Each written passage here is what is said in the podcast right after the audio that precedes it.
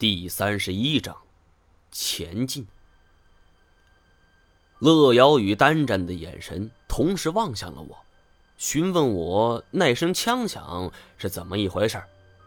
我也是丈二和尚摸不着头脑。这一带民情复杂，这汉族与少数民族杂居，且处于这三省的交汇处，出于一些政策性的保护。部分人口稀少的少数民族是允许打猎为生的，但是用到枪，除了我们这一行，我还真想不起来这有谁敢这么做呢？难道是白脸和大胡子？单战见我沉思不语，大手一挥：“口岸，我们去看看。”我也正有此意，不过看样子单战这种头脑简单之人容易生事儿。我要独自前去，他肯定不会同意。我就想了一下，好，不过有个条件。单战眼睛瞪大，不可思议的看着我，意思很明显：这你还敢跟我提条件？我定了定神，我们现在不知道他们有多少人，不过有一点可以肯定，他们肯定有枪，而我们呢？我说完这句话，单战低头看了看手里的一把刀。虽然并未打过照面儿，但是这群人敢杀死丹明，就肯定不是善类。我现在也不知道该怎么办了，只能想办法悄悄靠近，暗中观察，然后随机应变。好在这一带山势陡峭，丛林莽莽，跟我所擅长的丛林地带相去不远。我自问还是可以做到这一点的。于是我将我的计划说给两个人听，二人并无意见。于是我撑高靠岸，设法而行。这朝着枪声传来之地是缓缓走去。地点是在一座不知名的高山上，我们没有当地向导，只能是凭借我往日的经验行走。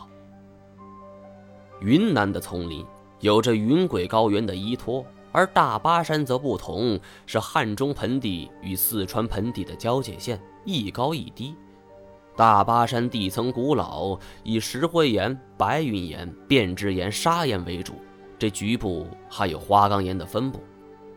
不过与这云南的雨林一样，这里多峰丛、融河、暗河等喀斯特地貌，所以虽然海拔有别，但是相去不远。而且这里属于自然保护区，有很多人为开发痕迹，这一点跟云南的丛林相比，反倒提供了一定的便利。比如如此吧，我们正沿着一条前人开凿的小路往上走着，这眼看着要没路了，忽然出现一条木头栈道之类的，有种柳暗花明的感觉。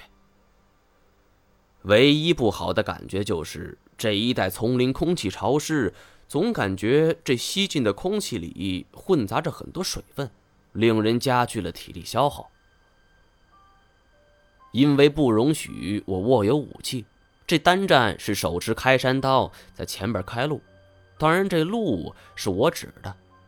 这一路上，我都试着打探出那张绘在羊皮残卷的图对这山烟寨有着什么特殊意义。但是无论是单战还是乐瑶，这两个人都是闭口不谈，谁也不说话。两千多米的海拔，当我们登顶的时候，已经两个多小时过去了。极目所至都是郁郁葱葱、重重叠叠的绿色。我们三个人不得不在这种环境下寻找线索。足足两个小时过去了，我们并没奢望这开枪之人还会留在原地，但是在国家禁令如此森严的情况下，敢于在自然保护区开枪的，绝非是等闲之辈。为了更方便寻找，我提议散开，但是单战是怎么也不同意，害怕我趁机逃走。我真拿这个猪队友没什么办法了，是哭笑不得。你能动一动脑子吗？我想逃走，但刚才在竹筏上，我一个猛子扎进水里。你有办法吗？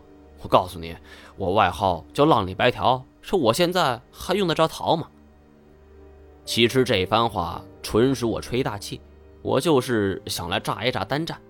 我想找到白脸和大胡子的交集心理，一点儿也不比他差。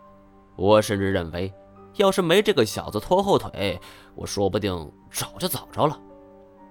单战还想说什么，不料一旁的乐瑶道：“算了算了，单战，你去那边，我和张一毛走这边。”这单战一听，当然不干了。